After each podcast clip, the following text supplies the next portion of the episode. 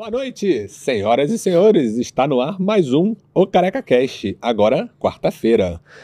Eu sou o Bernardo Palmer e no meu, no meu lado, não, na minha frente, hoje, o outro careca. Boa noite, pessoal. Mais, uma, mais um episódio do Careca Cast aqui com vocês. É, numa quarta-feira, né? Assim como foi votado por vocês na semana passada, estamos começando mais um episódio do Careca Cast. É, com muita informação para vocês aí. Primeiramente, dar boa noite é, pro Luquinhas, nosso mestre aqui, nosso, nosso monstro do videomaker, que faz a, a, porra toda acontecer aqui. Nosso careca e- por trás dos bastidores. Exatamente. Camila, nossa moderadora. Camila chegou, minha Boa noite tá para. Camila. Engravatados hoje, exatamente. Hoje Hoje foi dia estamos- de exame. Hoje foi dia de só? exame. É, é que na verdade, como eu tenho, como eu tenho, como, como nós temos aqui eu e o Bernardo, nós temos, é, é, como é que se fala? As pessoas que nos assistem aqui de muita importância, a gente tem que vesti- vir, vestido a caráter, Nosso, nosso público merece, né? Exatamente. Boa. Nosso público merece assim. É, E eu queria começar fazendo uma pergunta do seguinte, né? Semana passada o Bernardo me, me- abriu o nosso episódio me fazendo uma pergunta sobre o final de ano e as dietas, né? Como é que seguir a dieta no final do ano? Como é que eu, eu faço com as questões de viagem, é, de Natal, de Ano Novo, ceia de Natal, Réveillon, bebida alcoólica, etc. E hoje eu queria devolver a pergunta para ele da seguinte forma: e os treinos, B? Como é que a gente faz com os treinos? Porque tem muito paciente que fala: ah, eu vou viajar e aí eu fico sem treinar, eu faço algum treino funcional, usando o peso do Uhum. corpo, eu faço só cardio, eu me mantenho ativo. Como é que eu faço nesse período aí de final de ano que eu tô que eu tô indo viajar, que eu não vou ter acesso à academia ou que a academia vai estar fechada? Como é que eu faço né, para essa questão do treino? A gente divide esses- essas pessoas em, em escalas, né? O grau de vício de pessoas para o treino e atividade física, né? Exato. Tem, porque ah, tem gente que chega ao nível de escolher o hotel pela academia, não pelo quarto. Exato. Eu já cheguei a fazer isso. É, com certeza. Eu já cheguei a escolher hotel pela academia do hotel e não pelo, pelo, pela comodidade do quarto, quarto. realmente. É porque se fala assim, ah, o quarto eu só vou lá para dormir, pelo menos a academia eu vou dar- manter um, garantir um pouco do treino, né? Exato. Mas é o que, que a gente tem que traçar como estratégia, né? Depende para onde a pessoa vai, depende do que, que ela vai fazer, depende como é que está o objetivo, o grau de treinabilidade dela. Então, o que, que a gente aconselha é manter esse movimento, né? Ficar parado, parado é pior. Principalmente final de ano, que você vai entrar com cachaça, beritas e, e comidas. Você interromper a atividade física, a gente tem um negócio descrito chamado síndrome do destreinamento. Perfeito. Não sei se você vai lembrar na época da pandemia, que a gente pegava bastante paciente que eram extremamente ativos, entraram na pandemia, os exames da pessoa pior- pioraram absurdamente, o físico deu uma bela de uma piorada, Sim. sem o paciente mel- piora, mudar muita coisa da rotina. A única coisa que ele mudou foi o treino. Ele parou de treinar porque as academias fecharam. E aí começa a ter disfunções metabólicas, você começa a ter umas alterações. Então, por exemplo, a gente sempre fala, mantenha esse movimento durante as férias. Tenta treinar. Se conseguir, ótimo. Ah, tô numa cidade que não tem academia. Faz um exercício igual você falou, um funcional dentro do quarto do hotel. Flexão, agachamento, faz algumas coisas. Ou, pelo menos, uma caminhada. Você se manter ativo é bom. Ah, que horas que eu faço isso? Sempre falo, faz de manhã, antes que todo mundo da família acorde. Isso. É o melhor Exato. horário. Já Acorda- garante. porque depois vão começar a demandar, demandar, demandar, demandar. Na hora que você vai ver assim, três da tarde, porra, não treinei. E, e agora não vai dar pra treinar. e agora não vai dar pra treinar porque já abriu a cerveja, já acendeu a churrasqueira e aí já era. A certo? família já tá te chamando, a mulher já Exato. tá falando, não, vamos passear, vamos fazer tal coisa. Tem cadeia, vai passar o transfer aqui, pegar gente, tem não sei o que, tem não sei o que. já pronto, era, quando você vai já ver, era. já era seu treino. Então, sempre joga para de manhã, independente se você treina à noite no seu padrão de rotina normal, né, no dia a dia normal, joga pro treino para da manhã. Ah, o que, que eu vou fazer? Treino de força? Tem uma academia ali razoavelmente? Faz um treino de força na academia. Pô, não tem academia. Eu consigo fazer exercício dentro do quarto? Nem que seja com elástico, flexão, agachamento, ah, salto, né? Sobe na cadeira, desce da cadeira, faz alguma atividade física. E, se não der, um cardiozinho. Caminha na rua, manda bastante pelo, pelo, pelo hotel, pela cidade, porque isso ajuda bem, mantém você, manter você ativo. Né? Da dieta a gente já falou semana passada. Vocês vão Isso. assistir o outro podcast, não vamos falar de novo, não. Exatamente. o que eu costumo dizer para bastante, Hum. para muitos pacientes é o seguinte: é, cara, você consegue fazer treino com implementos que você nem imagina que sejam possíveis, né?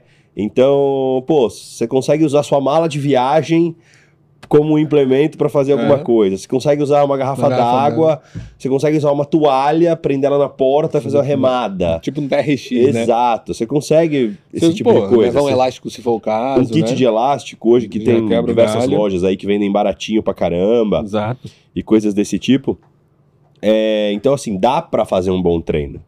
Sem contar que você tem o próprio peso do corpo, né? Então, É, exato. um, um lounge, um, um, Um lounge, um, um, air squat. um hex- exatamente, um, um- um burpee, Bur- uma bur- flexão, alguma coisa nesse burpee, sentido. acho que o pessoal vai te xingar aqui. Não, burpee, fazer burpee, quem inventou pessoal. burpee, puta que pariu.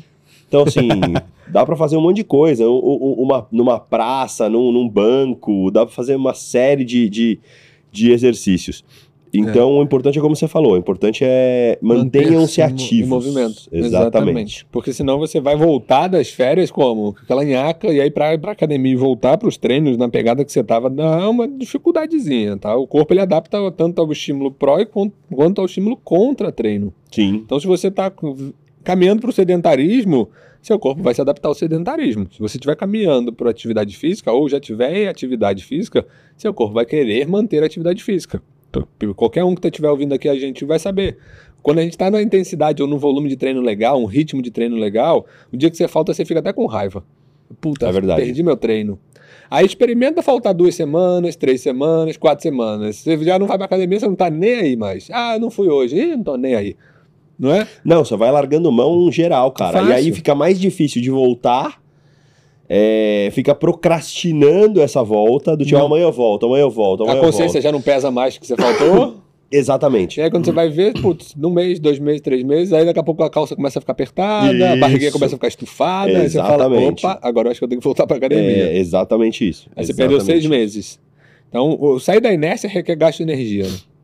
Então você precisa gastar energia para sair da inércia. É, é, é aquele negócio, né, pessoal? O, o final de ano não é um bicho de sete cabeças, né? Tava Tem comentando- todo ano, né, Exato, exatamente. E, e- e- não é um bicho de sete cabeças, é o que a gente tá é o que a gente falou ano, é, é, semana passada por conta das dietas.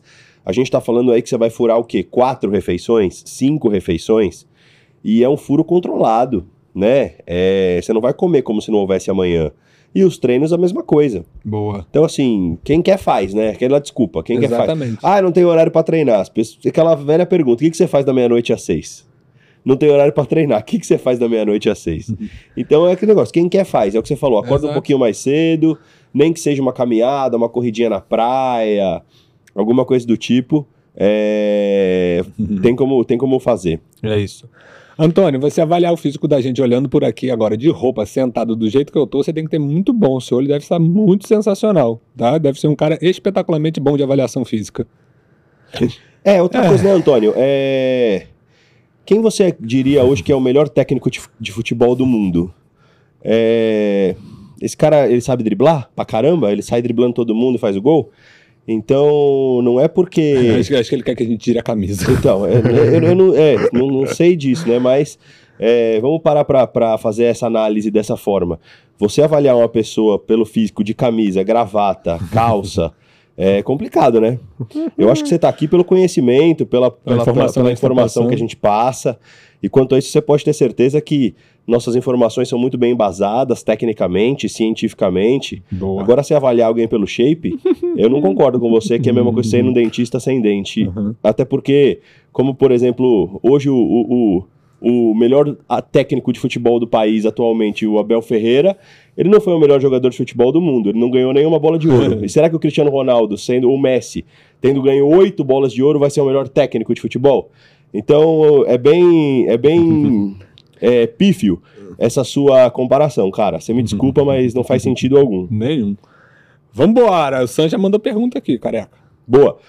É, a opinião de vocês é válido trocar legumes por frutas? Pois estou em discussão com a minha Nutri, pois ela deixou alguns legumes à vontade, mas não posso comer frutas à vontade. Isso é pra você, carequinha. Boa pergunta, Sam. E é uma dúvida que muitas pessoas têm, porque tem aquela questão de, da, da, da ideia, né, de que ah, é fruta, é saudável, é liberado, pode ser à vontade e etc. É, O que acontece é o seguinte: fruta, alguns, alguns legumes, alguns vegetais, eles têm baixa caloria, eles têm baixa, baixo teor de carboidrato. porque eles têm alto teores de fibras, é, ou porque são, são a, a, densidade calórica é pequena. Então, por exemplo, você pegar uma abobrinha, você pegar um brócolis, você pegar um tomate. O tomate, tomate é tomate, clássico. Tomate é clássico, exato. Eu sempre falo do tomate. Você pegar esse tipo de, de, de, de, de alimentos, de vegetais, de legumes, etc., é, a caloria é muito baixa. Então, por isso que geralmente os nutricionistas eles permitem que você coma esses tipos de vegetais e esses tipos de legumes mais à vontade. Não é o caso, por exemplo, de uma beterraba, não é o caso, por exemplo, de uma cenoura, coisas dessa, desse tipo são calculadas. Agora, por exemplo, uma abobrinha, um chuchu, uma berinjela, um brócolis, uma couve-flor, geralmente eles são mais deixadas livremente. Agora é complicado você querer equiparar isso, por exemplo, com frutas. Você pega uma banana, você pega uma manga, você pega uma, uma maçã, você pega uma goiaba, um kiwi. São frutas que, pelo fato de ter a frutose, que é o açúcar mais doce da natureza, tem uma caloria já maior ali, tem uma. Vai, vai fazer um pico insulinêmico, vai disparar a sua glicemia e a sua insulina de uma forma diferente. Às vezes tem um teor de, de fibra um pouco menor do que o legume, de que um vegetal. Então não é uma, uma substituição viável, do tipo, ah, vegetais à vontade, frutas à vontade. Porque o consumo excessivo de frutas, ele pode desencadear furos na dieta que vão comprometer o seu resultado. Né? O excesso de consumo de fruta, você vai exceder a, a, conta do carboidrato, você vai exceder a conta da caloria, você vai fazer pico glicêmico, pico insulinêmico, você vai ter esse tipo de, de, de resposta que no final das contas não vai ser adequado, não vai ser ideal e pode comprometer seu resultado. É diferente de você exagerar no brócolis. Exagera no brócolis uma semana e exagera na mesma proporção na maçã uma semana. E depois você me fala a diferença que você sentiu no seu físico. Muito você vai sentir essa diferença, tá? Então isso é uma das coisas também que a gente chama a atenção dos nossos pacientes. Ah, eu tô com fome, eu como fruta. Putz, não faz isso. Ah, eu. eu... Então, que não aumenta a fome, né? É, aumenta a fome. Exatamente. É, eu tô com fome, eu como fruta. Ou então, ah, eu, eu de sobremesa nas refeições você não colocou nada, mas eu insiro uma fruta. É, não faça isso. As frutas, para, para estarem inseridas na sua dieta, elas devem ser calculadas. Tá? Assim como alguns vegetais e alguns legumes. Mas existem outros que a gente deixa mais à vontade pela baixa caloria, pelo baixo aporte é, de carboidrato, pelo alto teor de fibras e etc. Beleza? Mas eu concordo com a sua Só nutricionista, tá Sam. É, é. Eu, eu, eu, manteria é, esse padrão para você também. Exato, exato. Ó, a, a Babi e a Paula estão empenadas aqui, elas estão precisando de um alinhamento e balanceamento aqui, ó. A Babi mandou e a Paula confirmou embaixo. Sou mais flexível com a perna esquerda e sinto que no agachamento eu inclino mais para esse lado. Tem alguma relação ou algo que eu possa fazer para evitar? Aí a Paula falou: Eu também inclino no agachamento. Tem alguma coisa que dá para evitar na parte da dessa inclinação, dessa rotação, na verdade, que seria? É, então, na verdade, eu acho que é assim também, né? Todo mundo tem um lado é mais, falar, mais né? forte que o mais outro. Mais forte, mais flexível. Tem um lado dominante, né? Exato. Todo mundo. É... Se você parar e pegar e medir circunferência do seu braço, do seu antebraço, da sua coxa, Até da sua panturrilha, vai ter diferença de um lado para o outro né? Eu acho que o que você o que você está falando que acontece no, no, no, no, seu agachamento, Babi, acontece muito com homens no supino. No supino. Des é. É, desequilíbrio na hora de subir a barra. Geralmente você tem um lado mais dominante que faz uma força e você tem o lado não dominante que, que acompanha. acompanha mais a barra. Né, para gerar uma estabilidade. E as pessoas com baixa consciência corporal não têm essa estabilidade. Então, às vezes, você vê que a barra sobe torta. Sobe torta. Exatamente. Nesses casos, o que a gente aconselha? Faz o supino com halteres. Porque você consegue ter uma consciência corporal melhor, você consegue ter uma Ensina coordenação. Contrair, Exatamente. E você contrai o músculo da forma adequada dos dois lados. Isso. Então eu acho que no seu caso também pode ser essa questão de um lado mais dominante do outro. O conselho que eu te dou é, treinar pensando nisso. E o pé né? também, ajuste de pé pode estar um pouquinho mais girado para dentro, Exato. Né? mudar o ângulo do, do, do, do, da, do pé, da pisada, né? Da pisada, né? Abrir, abrir um pouquinho, um pouquinho a ponta um dos pés para fora. Isso pode fazer diferença também. Babi e Paula, as duas. Concordo com você, B. Então eu, eu acho assim, que primeiro prestar atenção nisso que o Bernardo falou, ver se a, a rotação dos pés tá, tá igual, tá certinha, se a angulação dos joelhos tá certinho. Tá acompanhando o movimento. Acompanhando o movimento. E agachar pensando no movimento. É, pô, deixa eu parar e pensar. Conexão neuromuscular, mente-músculo. Essa É. conexão é importantíssima. Isso, Isso. vai melhorar muito a sua consciência corporal. E da mesma forma que quando você começou a, a dirigir, você entrava no carro e pensava, eu preciso ir soltando o pé da embreagem e acelerando aos poucos pro carro andar. Você pensava nisso. Sim, Depois isso se tornou automático. marcha, olhava pro câmbio pra ver se botou na marcha certa. Exatamente. Aí. E, e aí, depois de um tempo, isso se torna Você entra auto- no carro, enfia a chave e sai acelerando. automático. Né? É a mesma coisa no agachamento. Começa a ir pra academia agora e começa a parar pra pensar no seu movimento. Né? Eu vou agachar, eu vou jogar o peso nas duas pernas, proporcional, os pés jogadinho pro lado de fora, os joelhos acompanhando o movimento. E aí vamos ver se isso melhora, tá? E aí depois você conta pra gente se, se deu certo ou não. Combinado? O, é exatamente isso. E aí, se possível, faça na frente do espelho pra avaliar como é que tá esse movimento. Se não conseguir, não tiver um espelho, porque tem academia que não tem espelho na frente de Grava. agachamento, grava. Grava. Isso. Põe o, põe o celular, grava de frente, de costas e de lado. De lado. Exatamente. Porque às vezes essa- esse desequilíbrio pode ser um valgismo de joelho. Aham. Um joelho entrando mais que o outro tá te desequilibrando na execução do movimento. E aí foi exatamente o que o Heraldo falou, viu, Babi e Paula? Vocês precisam pensar no movimento.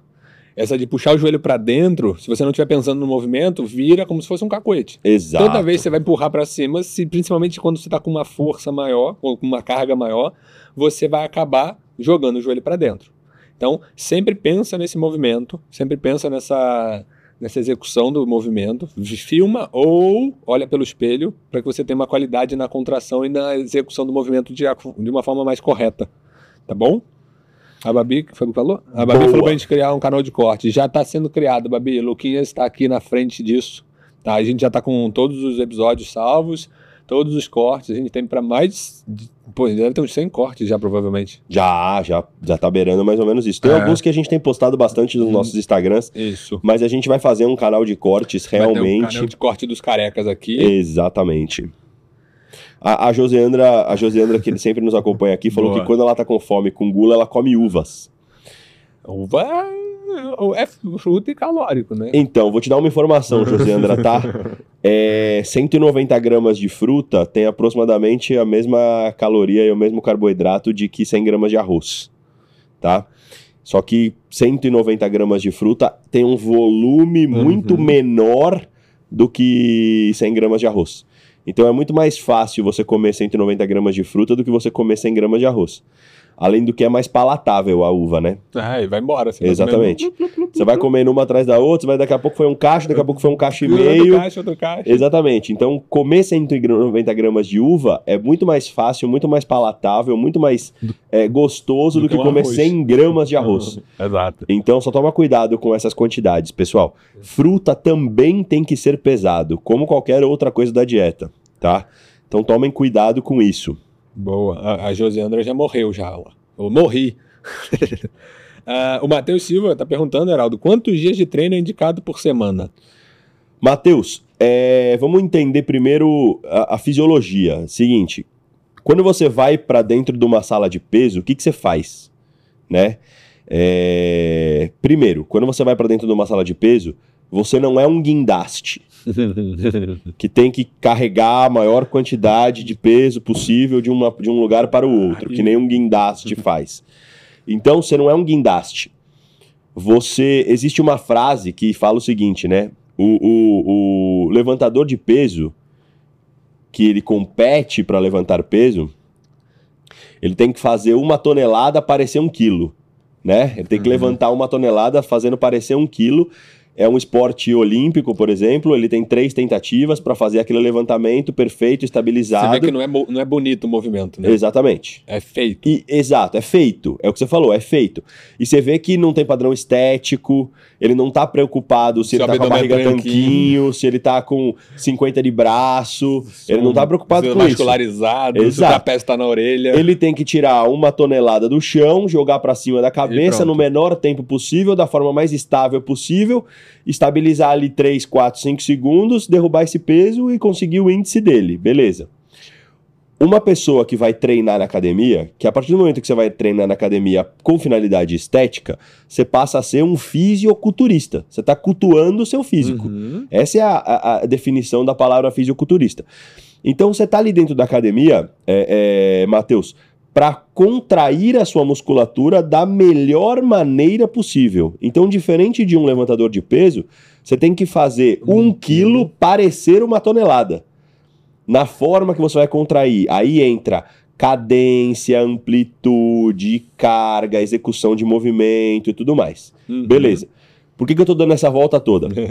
tô dando essa volta toda para falar que dentro de uma sala de musculação, você faz uma coisa chamada de sinalização celular.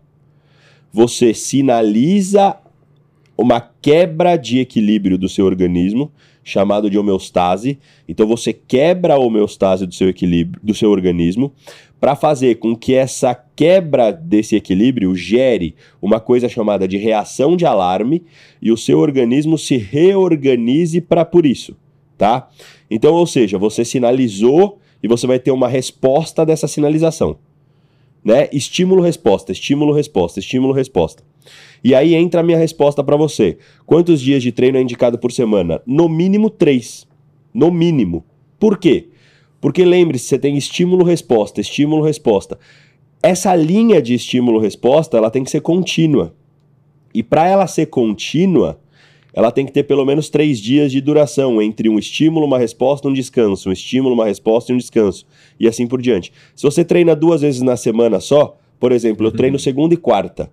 Da segunda para quarta teve estímulo, teve resposta, teve descanso. Da quarta para segunda é muito tempo e esse estímulo se perde. É. Então o ideal é que seja, sejam pelo menos três dias na semana. É, e quanto mais dias na semana você conseguir treinar, melhor é a distribuição do seu treino. Exato. Porque em três dias você tem que incluir muito exercício, ou você vai deixar de fazer alguns exercícios. Você não vai dar ênfase em algumas coisas, ou vai trabalhar grupos musculares vai ter que de uma forma mais grupos, é. deficitária. Exato, você vai ter que exatamente. mudar os focos de algum, em alguns, em alguns exercícios, ou alguns focos de algum grupo muscular. E isso vai fazer com que você não tenha uma evolução tão boa no físico, mas tem uma evolução. Então, quanto mais tempo, mais dias de de treino você consegue fazer, melhor vai ser a sua evolução em relação à, à distribuição de treino. Então, você pode fazer um volume menor de treino, treino de 45 minutos, que seja um dia de peitoral, outro de dorsal, outro de deltoide, outro de posterior de coxa, outro de quadríceps, aí depois você volta pro peitoral. Então, você consegue fazer uma distribuição melhor, né? Perfeito. Tem paciente que chega assim, vou treinar três vezes assim, ai, socorro. É exato, porque você vai ter que fazer um monte de Tem que coisa. quebrar a né? cabeça, né? Exatamente. Porque senão fica com um treino de três horas. Exatamente isso. Aí lascou. É, a Paula Fernandes tem até uma pergunta legal aqui também, bom. Por que que depois do treino meus músculos ficam contraídos tipo cãibra, sem parar? Dói muito a parte de dentro da coxa. Paula, normalmente isso aí é um pouco do destreino, mas pode ser um monte de coisa associada. Desidratação, tá? Falta de alimentação, faltando energia. Então seu músculo ele começa a dar uma essa sensação de câmera, uma contratura maior. Ou você tá botando bastante peso nesse treino aí. Tá? Então você tem que ver, observar essa- eh, esses pontos. Observa sua hidratação. O Carol tá até bebendo água aqui na frente. Exato. Alimentação, se você está numa dieta muito restritiva, você vai ter uma dificuldade de fazer estoque de glicogênio muscular. A carga que você está fazendo e a execução do seu movimento. Acho que seriam os quatro pontos ali que seria para você observar dessa forma. Se não melhorar, procure um especialista, um ortopedista, um endócrino, para ver como é que estão suas funções orgânicas aí. Exato. É, já é normal, né, Paula? O músculo ganhar um pump, o Fica músculo tá duro, sentir, ficando, ficar, ficar duro e etc. Agora, o tipo de cãibra e o doer muito, né? Como o Bernardo sempre fala aqui nos, nos, nos episódios, dor nunca é um bom sinal, tá? Então, se, tá, se tem dor, tem indício de alguma coisa aí que tem que Um ficar, sinalzinho ali que tem alguma coisa errada. tem que ficar de olho, certo? É, a Suzane Albuquerque. Só fazer supino na máquina tem diferença ou tenho que aprender a usar o halter para me desenvolver? Ó, o supino máquina a gente chama de exercício de cadeia fechada, né, cara? Isso. Então, exercício de cadeia fechada, você e na máquina ainda, você acaba isolando para trabalhar mais o peitoral. Você não usa musculatura acessória, musculatura que equilibra, né, que você estabiliza, que você se estabiliza ah, o movimento em si. Quando você vai para o halter, além de você usar o peitoral, você vai usar deltoide, você vai usar manguito, você vai usar bíceps, tríceps, Tríceps, você vai usar é. bastante, até dorsal para frear movimento. Sim. Então você vai usar bastante musculatura acessória. Ali na máquina, você vai usar a musculatura que, que, que estabiliza, né? Que equilibra, por exemplo, manguito, tríceps, para poder empurrar, Perfeito. e o peitoral. Perfeito. Então, Manda. Pode falar, pode falar. Então você vai perdendo um pouquinho do uso ou da utilização das musculaturas acessórias. Isso pode ocasionar lesão, porque é só o músculo principal que vai ser recrutado. Então você começa a ter uma dorzinha no ombro, um desequilíbriozinho de cadeia anterior e posterior, você começa a ter uma antiversão do ombro, porque você começa a trabalhar só a musculatura principal. Você anula as musculaturas acessórias. É, hum. o que eu ia falar é o seguinte, eu acho que, Suzane, tudo é uma questão de fase da periodização que você está seguindo, certo? É, um paciente, um paciente, um aluno iniciante, intermediário, como eu disse no início, que não tem tanta consciência corporal para trabalhar com uma barra, para trabalhar com halter, é válido você colocá-lo na máquina durante um período, durante, durante algumas semanas, para ele aprender o movimento e para ele ter um desenvolvimento já da musculatura que está sendo treinada. Passado esse período de aprendizado, de desenvolvimento inicial, eu acho que é válido você transferir para a barra, para o alter, justamente para trabalhar essa parte que o Bernardo falou. Você vai ter o recrutamento de outras musculaturas, você vai ter um recrutamento maior de consciência corporal, da parte de neurônio motor, de, de propriocepção, e vai ajudar bastante. Então eu trabalharia com ambos. Sim, exato. Por fases, tá? Exato, exatamente. É, isso é legal que você falou, para você criar essa, essa aprendizado, por exemplo, pessoa que está começando a treinar, eu acho que todos nós já passamos por isso, né? Você entra na academia a primeira vez ou na primeira semana, vem lá o professor da sala, monta seu treino, você vai fazer, você não sabe nem para que serve o exercício. Exato. Para que grupo muscular que está trabalhando. Exatamente. Você está lá sentado fazendo abdutora, assim, para que serve isso? Você não sabe de fato para que serve esse tipo de, de, de, de exercício. Até você criar consciência corporal. Ah, pô, tô fazendo supino. Putz, eu tô sentindo meu peitoral, tô perfeito, sentindo que meu tríceps tá funcionando, perfeito. meu deltoide tá empurrando junto. No começo, você só tá empurrando peso. É o guindaste. É, aí você tem que aprender a se sair de ser um guindaste para ser um fisiculturista pra, pra de fato. um fisiculturista de fato, exato. Né? É. Boa. A, a Babi falou o seguinte: Eu acabei de ver essa. A minha genética é mais Doritos. Ombros mais largos que o quadril. O que sugerem para deixar mais harmônico? Treinar superiores pode piorar? Babi. Babi, Babi. Treinar superiores pode, pode piorar, piorar sim. sim. Tá? Sim, sim, sim. Porque lembre-se que se você já tem uma genética de ter ombros e tronco mais largo, se você treinar mais superiores, Vai você continuar. pode estimular mais ainda esse desequilíbrio harmônico do seu organismo, do seu físico, tá? Uhum. Lembre-se que o físico da mulher a gente sempre fala isso, é o formato da ampulheta, do X, do violão, né? Eles têm, eles têm, o que a gente costuma dizer é que eles têm que ter três características bem marcantes. Um tronco mais estreito, né? Um tronco mais sequinho, uma cintura bem marcada, uma linha de cintura bem bonita e um quadril mais exuberante, vamos dizer assim, tá? Então, você tem que pautar o físico da mulher nessas, nesses três pilares. Um tronco mais estreito, mais sequinho, aquele ombro que define mais no formato de gota, aquela linha que define bíceps e tríceps bem sutil, coisas desse tipo. Umas costas que não abram muito, que não sejam muito largas, uma linha de cintura bonita, né, cinturinha pequena, para acentuar a linha dos, do, do, do, do, dos seios e a linha do quadril, e um quadril exuberante, né? Então, se você tomar cuidado, se você não tomar cuidado, para para pensar é, mulheres competidoras praticantes de crossfit. Como elas são? Tem muito movimento de arremesso, de, de desenvolvimento, de barra, de dorsal, de ombro, de desenvolvimento dessas musculaturas, que deixam essas mulheres um pouco mais. um pouco mais é, é, quadradas, vamos dizer assim. Deixa o tronco um pouco mais desenvolvido. Então, tomar cuidado nesse aspecto, justamente para que não crie uma desarmonização maior.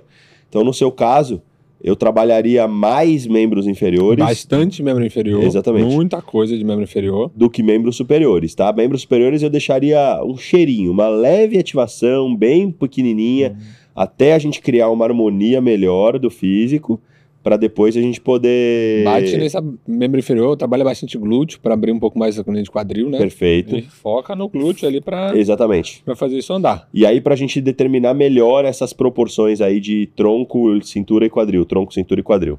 Boa. Steve Ioiô? E, te- e teve uma mensagem aqui do Maurício falando que Iopro de coco com batata doce congelado é o novo vício dele. Ah, estamos influenciando A as gente- pessoas. A gente tá fazendo como? Boa, Semana mano. passada. Ah, falando nisso, eu comprei o, o Franui. E aí? Gostei não.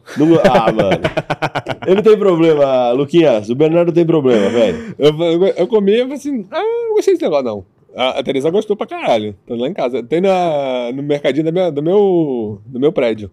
Eu Sério? desci lá, aí eu fui pegar, fui pegar a coca lá, desci, vou, chegou lá embaixo, eu... Ah, isso aqui que o Heraldo fala que é, eu li o nome assim, eu falei, hum, aí eu fui lá peguei Vou levar. Minha mãe gostou, a, a Teresa adorou, gostou pra caramba, só que tava durão, né? Aí eu falei, ah, o Heraldo falou que é mais gostoso quando ele derrete um pouco. Deixa ele fora da geladeira Isso. um tempo. Aí eles, la- elas largaram lá, as meninas largaram lá, começaram a comer, gostaram pra caramba. Eu falei, nossa, que porra gostosa. É boa, boa, Eu mano. peguei de chocolate am- amargo, né? Isso, tem o chocolate ao leite, tem o chocolate amargo. Galera, a gente teve uma quedazinha aqui, acho que foi da internet, a gente não sabe ao certo o que, que aconteceu, mas estamos de volta com o Careca Cast. O Heraldo tava fazendo uma baita de uma explicação aqui, né? Pois é. Coitado. A Falei, falei, ficou, falei, falei, falei e travou. ficou no meio do caminho. Mas tudo bem. Gravação. Mas, na gravação. mas vai ficar gravado, É, aí gravado vocês tá. acessem o link depois. Então, lembrando, A resposta da Babi. Lembrando que esse podcast dos carecas vai ser dividido em parte 1 e parte 2. Boa, Né, exatamente. E os cortes. E gente tá- também, respondendo uma pergunta que a gente recebeu no Instagram, perguntando se nós não estávamos no Spotify. Nós estamos no Spotify, né, Luquinhas? Estamos. Todos os nossos episódios são publicados no Spotify, então você consegue também seguir a- o Careca Cast no Spotify. E mesmo fora do Spotify, o YouTube, se você tem a assinatura do Premium, você consegue ouvir sem ele estar ligado, né? Muito Você bem. consegue mexer no YouTube. A gente tá enrolando só um pouquinho aqui, galera, pra voltar todo mundo. O pessoal Boa. voltar a ficar online ali. As perguntas a gente lembra de algumas, mas remandem as suas perguntas pra gente. Eu tava comentando com o Bernardo aqui que o Maurício tinha mandado uma mensagem no chat falando que ele fez Iopro de coco com batata doce congelado e virou um novo vício dele. E aí eu falei, boa, estamos influenciando as pessoas, tá vendo? E coisa influenciando bem, né? Exato. tomando um sorvete, só que é um sorvete fake. Um sorvete um fake saudável, sorvete. vamos é, dizer assim. É um sorvete fake. Viu? Ô. Babi, não sei se você pegou toda a parte da explicação do Heraldo, mas ficou gravado aqui. A gente conseguiu, pelo menos, gravar. Só caiu para o sinal mesmo do YouTube.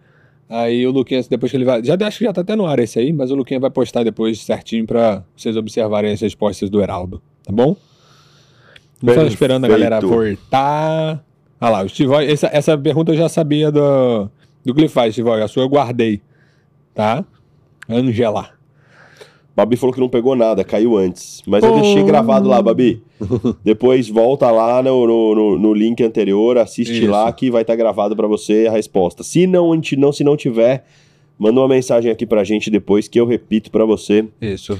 tudo certinho. Em resumo, é treine bastante glúteo para abrir o quadril, Exato. né? E menos, não treina quase nada de tronco. A Camila já Exatamente. mandou o Iopro de morango hoje. É, é- é justamente essa orientação, viu, Babi? É, a sua ênfase tem que ser, digamos assim, porcentagem: Hum. 90% em membros inferiores, com foco em quadril, posterior de coxa, e 10% em superiores, de uma forma bem leve, bem moderada, Bem treino fofo. para você é, é, melhorar essa proporção, essa simetria no seu físico, tá? Mas tem uma explicação bem mais detalhada lá no outro link, depois dá uma olhadinha. Falando em treino fofo, o, o, o careca, a Jéssica perguntou aqui, ó. Ah, Como identificar se estamos treinando de forma adequada ou se o treino está fofo? boa, Jéssica. Depende de algumas, alguns pontos. Depende de como é que tá a periodização do seu treino, de como é que você tá fazendo essa, essa, essa periodização. Qual o treino que você tá fazendo? Regenerativo, microciclo de choque, microciclo ordinário. Então, esse daí vai diferenciar um pouquinho para saber se o treino tá fofo ou não. O que, que a gente costuma observar? Pensa assim, ó, você tem um treino que você tem que fazer quatro séries de 10. Se você bota uma carga que de 10 você consegue fazer 15, o treino tá meio fofo. Tá fácil. Tá? Um outro ponto, se você descansa mais do que o preconizado. Ah, o intervalo é de 30 segundos, você está descansando um minuto, dois minutos, você está recuperando mais e seu treino tá fofo. Então, músculo não sabe contar, viu, galera? Então, o que, que a gente precisa pensar nessa, em relação a isso? Ah, o Heraldo me prescreveu uma série de quatro séries de 10. Beleza. Eu tenho que pensar que a minha carga ela tem que chegar a 10, 12 repetições estourando. Perfeito. Certo? Então eu vou lá e faço o primeiro exercício, faço 10 repetições, está muito leve. Consigo fazer 15. Ou seja, está bem leve. Então eu preciso aumentar, aumentar a, carga. carga. Coloquei uma carga. Putz, comecei a fazer exercício, comecei no 8, senti que está falhando, 9, foi, a décima não foi. Tá bom. O músculo não sabe contar. Não, não é porque você não fez uma ali no finalzinho por conta da carga que você perdeu o treino. Tá ótimo, você parou no 9, tá? Então o treino tá bom. Agora, se o Beraldo me passa 4 de 10 e eu faço 3, 4 repetições, Aí a... a... carga tá alta. Exato. Então, o maior, o bizu, o grande bizu do, de treino é esse, é você conseguir achar uma carga que você leve a repetição até o limite preconizado. Se o Elado botou 4 de 10, eu tenho que fazer 10 e parar ali. Entre 9 e 12 seria o ideal. Porque músculo não sabe contar. Então, até nas nossas planilhas a gente bota assim, de 8 a 12. Isso. A gente não coloca o um número fixo. Exato. 4 de 10. A não ser que seja, por exemplo, uma passada. Eu quero que você dê 20 passos. Aí é uma coisa. Agora 4 de 8 a 10. Por quê? De 8 a, 10, 8 a 12. Você tem que falhar uma no 8, outra no 12, a outra no, no, sei lá, no 9. E você vai trabalhando nessa parte. Manter, man, se manter dentro desse range de repetições vai garantir que o seu, seu treino, treino, não, está fofo. fofo. Exatamente. Exatamente isso. Isso. É... Perfeito. A, a, do glifage. A do glifage, a Angela perguntou. Angela, glifage é um remédio que a gente usa, é a metformina, para te falar a verdade ela é um dos melhores e um medicamento básico para o tratamento do paciente diabético, hipoglicemia antioral. Diabético, 99,9% dos diabéticos vão usar o glifage. Para controle do doce, é um tiro de canhão para matar formiga, vamos resumir assim. certo? Eu não, não pensaria numa estratégia medicamentosa para esse controle de doce assim, não. Porque doce, dependendo do que você consome, é assim: quanto mais doce, mais doce você quer. Quanto mais doce você come, mais doce você quer. O glifage ele vai te ajudar se for relacionado ao aumento da resistência periférica à insulina. Porque se você tiver um, um crave de doce porque gosta do sabor, tem o hábito de comer doce com frequência, não vai mudar usando medicamento ou não. Tá? E o glifage ele vai te hum, trazer um prejuízozinho no futuro mais prolongado. Fora os efeitos colaterais comuns do glifage, distensão abdominal, gosto metálico na boca, uma constipação. Então, pode te prejudicar em alguns outros fatos em relação ao doce. Bola estratégias com, com, a, com a sua Nutri para diminuir esse doce. Fala para ela calcular e deixar na dieta, igual o Heraldo fez com doce de leite, por Exato, exemplo, exatamente. Sneakers. Tudo é calculado. Organiza com ela isso. é muito mais, muito mais saudável, muito mais seguro do que você entrar com uma medicação para isso. Exatamente. Viu?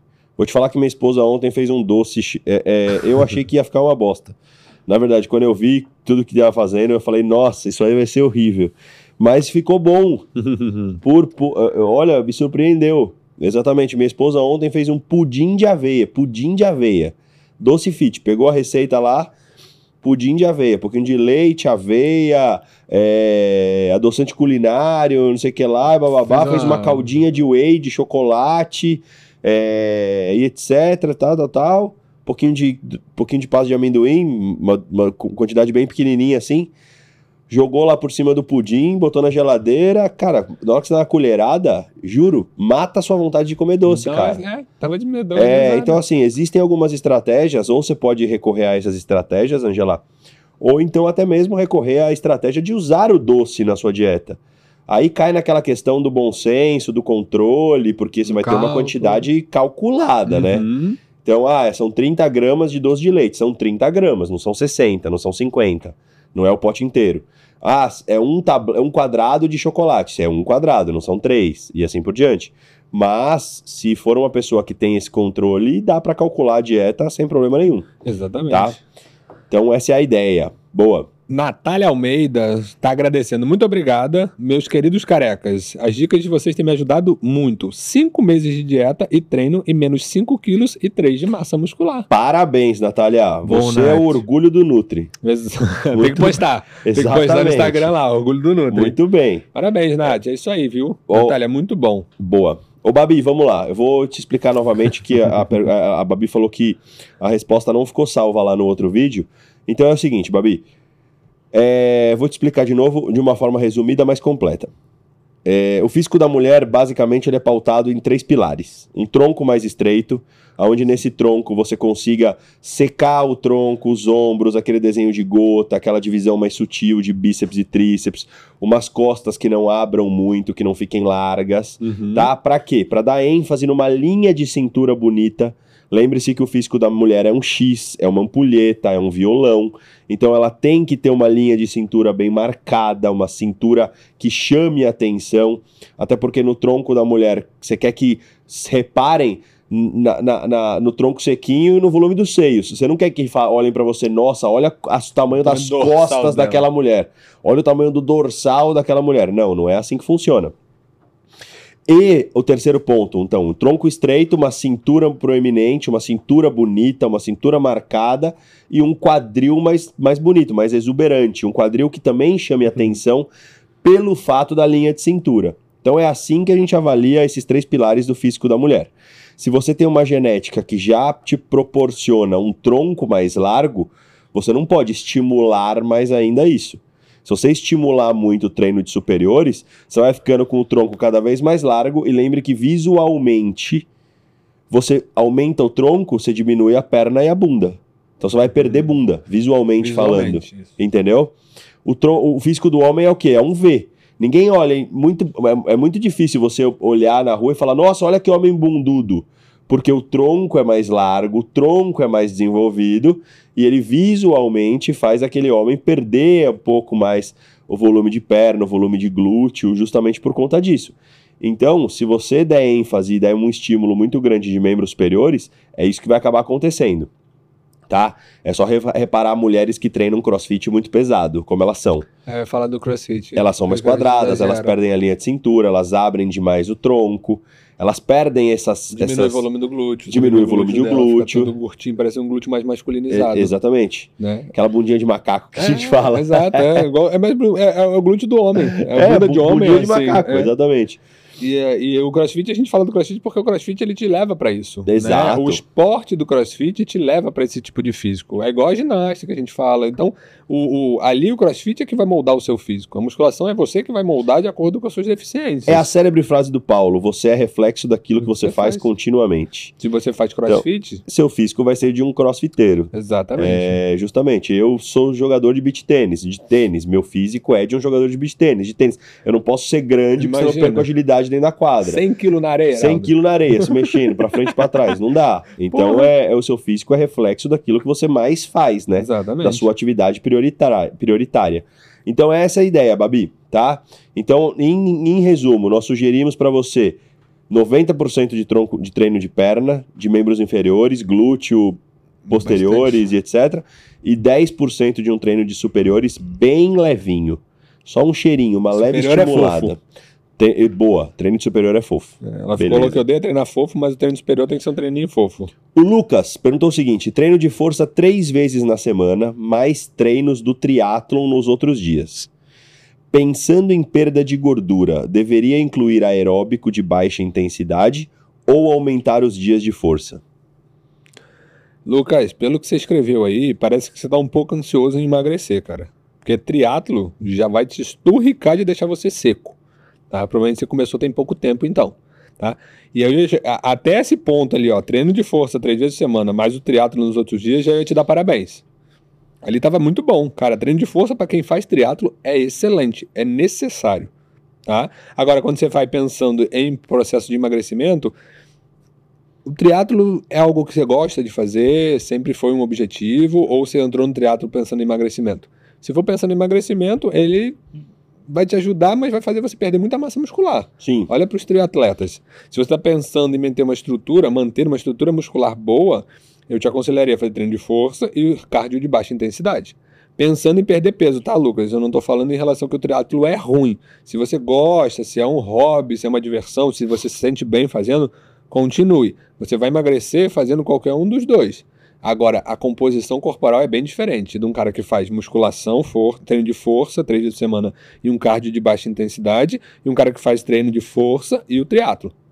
Então, É. se for em processo para pensar em emagrecimento, é Eu uma vou- coisa. Eu vou complementar a pergunta do a, a resposta do B aqui, É, te falando uma coisa que eu não sei se o Rodrigo, meu amigo, tá assistindo o, o episódio.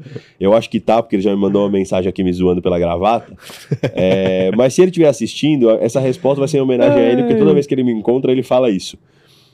Pensando em emagrecer, Lucas, pensando em perda de gordura, o que você precisa chama-se déficit calórico, tá? Uhum. Déficit calórico. Então, eu te aconselharia, ao invés de você pensar em aumentar treino de força ou pensar em incluir mais atividade, mais cardio, para você que já faz três dias de, de força. Porque assim, treino de triatlon, tem gente que não sabe o que é um treino de triatlon, mas triatlon são três modalidades. Então, geralmente, quem treina triatlon treina duas modalidades por dia. Uhum. Então, geralmente, o treino de triatlon é dividido assim, ó. De manhã eu corro, à noite eu nado. No dia seguinte, de manhã eu nado, de noite eu pedalo. Aí no outro dia, de manhã eu pedalo, de noite eu corro. Então é um E final gasto. de semana você. Final de semana longão, tanto de corrida quanto de, Natação, de pedal. pedal, seja qual Então, assim, é um, é um treino extremamente extenuante. Então, o que, que eu faria? O meu conselho para você é- seria revisar a sua dieta. E não sair incluindo mais coisa. Porque incluindo mais coisa, como o Bernardo falou, você pode ter um prejuízo grande na questão da Isso. massa magra. Exato. E perder massa magra, por mais que você seja um triatleta, É assim perder mesmo. massa magra é sinônimo de lesão mais fácil. Tá? E é, e é- e é sinal de que você vai envelhecendo mais rápido. A Exatamente. lesão e tudo, vai, você vai evoluindo cada vez mais rápido. Perfeito. Ah, A a Ângela falou: tiro de canhão pra matar formiga. Entendi. É isso, viu, Ângela? Não Ros- acho que é uma estratégia boa. Boa. Rosana Santos. Hum. O que vocês indicam para o dia a dia para suplementar a, pro- a proteína? Whey Pro em líquido ou Whey em pó? A pessoa com condições de comprar todos os dias o Whey Ah. Pro, teria alguma diferença entre eles? E protein. O o Whey. Ah, tá. Em líquido ou em pó? É. Ô, Rosana, é. Vamos lá. Por coincidência, por coincidência, eu tive um paciente hoje que me apresentou um whey protein novo. Que foi lançado no mercado há pouco tempo.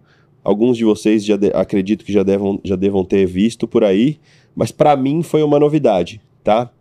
É, eu sei que a gente não pode falar de marca, fazer propaganda aqui, etc. O Luquinhas já tá me olhando de O Lucas já tá feia. ali assim, ó.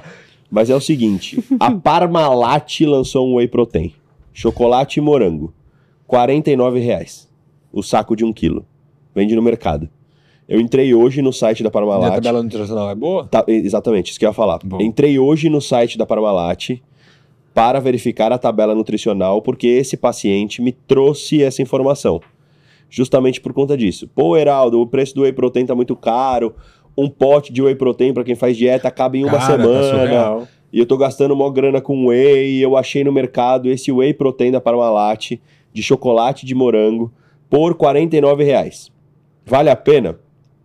Aí eu entrei no site da Parmalat para ver a tabela nutricional.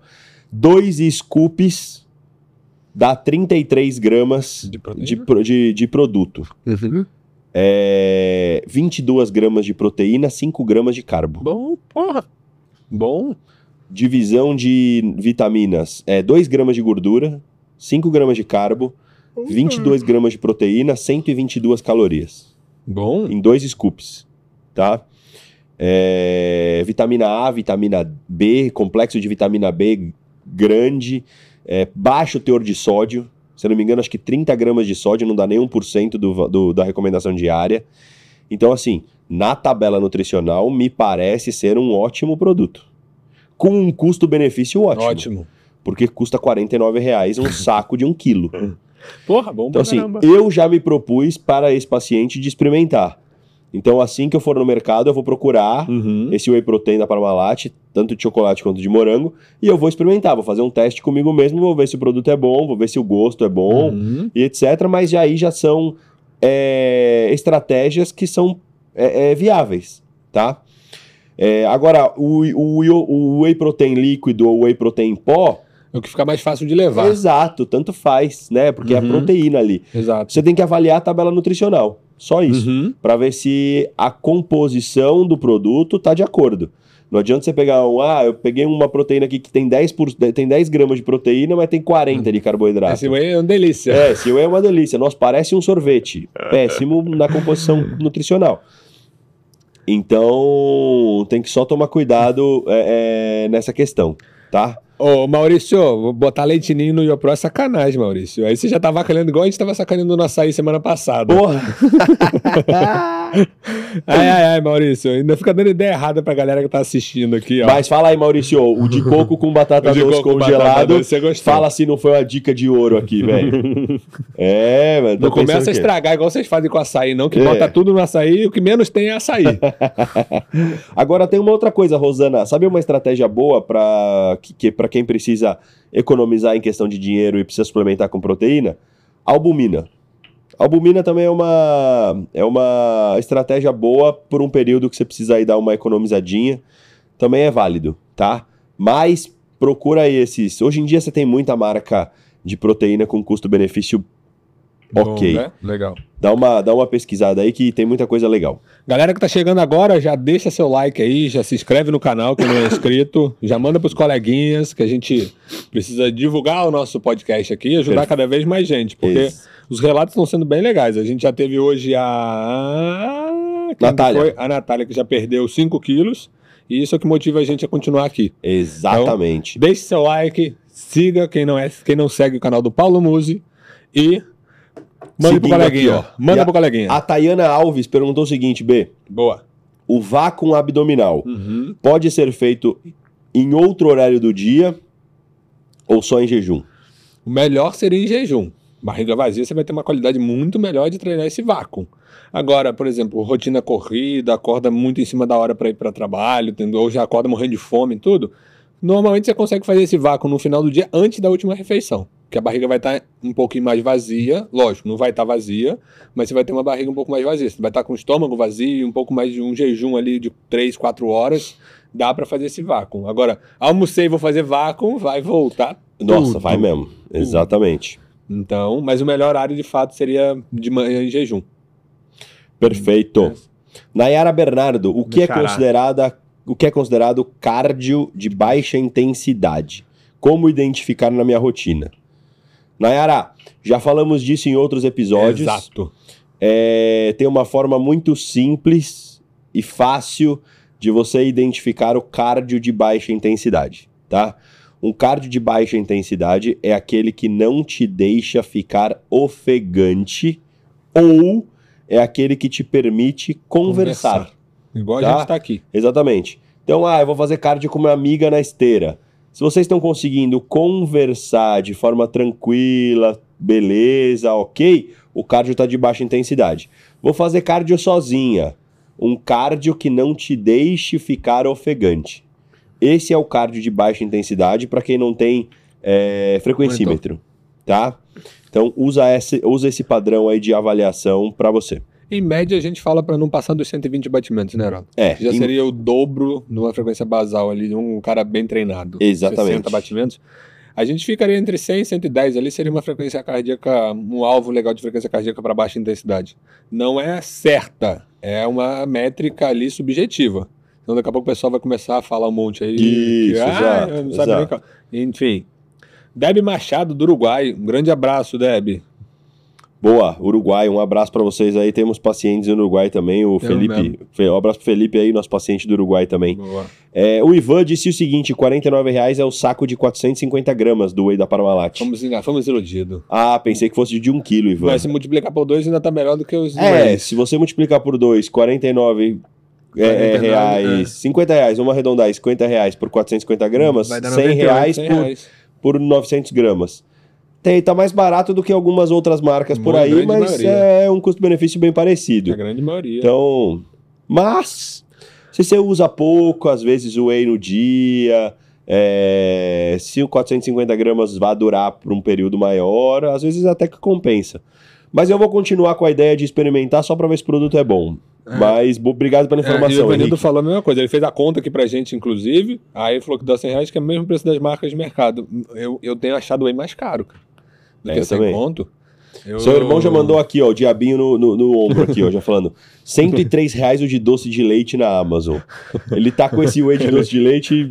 Ele tá pare- tomando a mamadeira É, esse. Exatamente. todo dia, é, é de hora em hora é whey pra ele agora. a Ângela mandou outra pergunta. Ângela, não tem que pedir desculpa não. Manda 200 perguntas se você quiser. Esse podcast é feito pra vocês. A pergunta e, a- e o, o fluxo do podcast, ele responde a demanda que vocês vão trazendo, tá? Perdi, perdi 10 quilos em dois meses e 20 centímetros de abdômen. Perdi água e perdi gordura. Como saber se ganhei músculo? Faço academia três vezes por semana. O melhor método de avaliação para você saber a sua composição corporal que a gente tem hoje, padrão ouro, é a DEXA. É a densitometria. Perfeito. Você faz a DEXA de corpo inteiro, lá você vai saber a quantidade de água, a quantidade de músculo, a quantidade de osso, a quantidade de ó, gordura que você tem corporal. Essa é a melhor forma para você avaliar a sua composição corporal. Agora existem os métodos mais indiretos, dobra cutânea, bioimpedância. Então a gente tem essas formas de avaliar. O ruim da bioimpedância é que ela pode variar muito, ela tem umas margens de erro muito grandes. Ela tem pré-requisitos para execução. Você não pode ter praticado atividade física, você não pode ter tomado café, você não pode ter usado diurético, você não pode ter feito sauna, você não pode ter feito procedimento estético. Tem mais uma porrada, são 11, se eu não me engano. Ah, às vezes tem algumas recomendações de que você não pode ter tomado banho, você não pode, você não pode, é, é, ter treinado. você não pode ter treinado. é, tem bastante. Então, isso modifica muito o padrão de quem é você para aquela avaliação física. Então, a bioimpedância ela tira você do seu habitual, do seu dia a dia, do que você faz no seu dia. Imagina, por exemplo, você não pode usar diurético. Você não pode tomar café. Uma semana. Você não pode tomar café. É, exato. Você Você não ia conseguir. Eu não faço a bioimpedância. Eu ia subir na bioimpedância com café na mão. Mas o que que acontece? Você faz a, a bioimpedância, ela tem essa margem de erro e pensa assim, se você fizer em horários diferentes, já modifica. De manhã você está de um jeito, de noite você já está de outro. Então o seu percentual pode variar mais.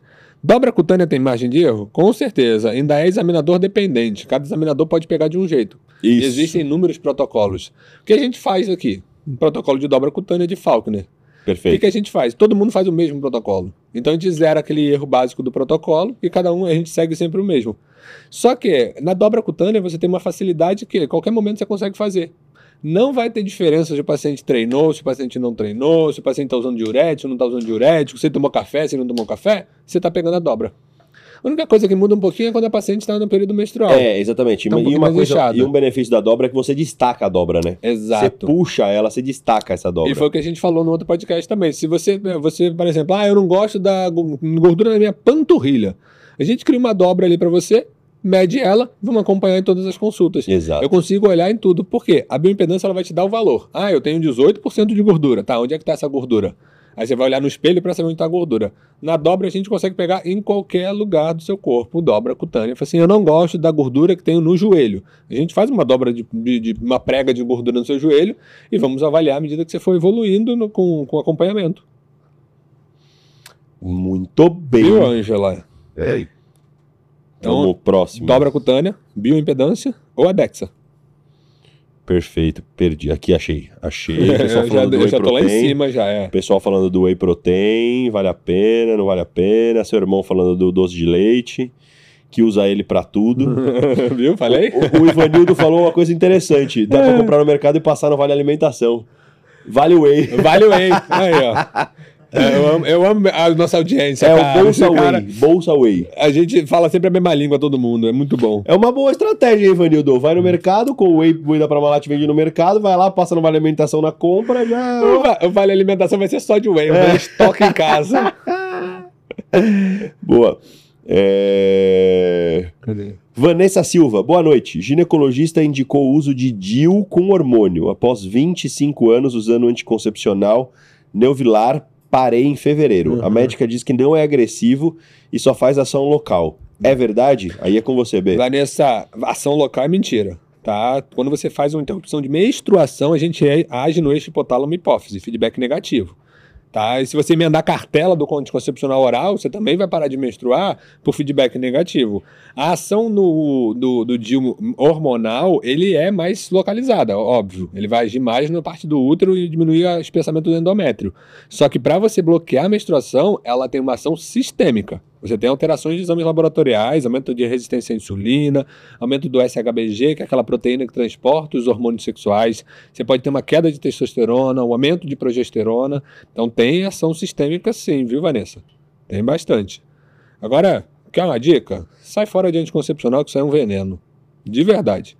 De verdade. É, exatamente. É isso aí. Não, Maximiliano Sullivan. Boa noite. Eu trabalho na área de vendas e é bem corrido o meu dia.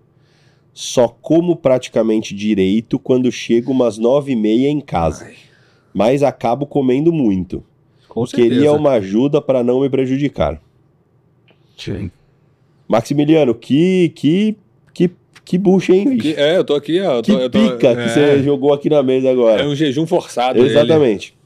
Na verdade, Maximiliano, é uma, a questão é a seguinte: tem jeito? Tem. Só que é, é, é que nem um casamento. É a arte de ceder. Exato. O seu nutricionista vai ceder de um lado e você vai, ter, que ceder, de outro. É que nem um casamento. Casamento é uma eterna negociação, a arte de ceder. Você cede, sua esposa cede, você cede, sua esposa cede, e, E- assim vivemos numa harmonia linda e bonita. Casamento feliz. Exato. Mas então é o seguinte, Maximiliano. Por mais que você trabalhe na área de vendas e que seu dia seja corrido, você para para tomar um café, você para para horário de almoço, porque é por lei, você tem que ter um horário de almoço, e você para para fazer xixi. Então assim, você tem algumas pausas que seria possível um Iopro, seria possível um shake de whey protein, seria possível uma banana, né? Essas três coisas que eu te falei, você consegue comer no carro, se deslocando de um cliente para outro. bom. É, O Whey Pro- o Whey Pro não precisa estar gelado. exato. Você consegue tomar ele na temperatura ambiente. Banana, ela pode ficar dentro do seu porta-luva de um dia para o outro sem problema nenhum. Ela tá, tá com casca, a casca protege.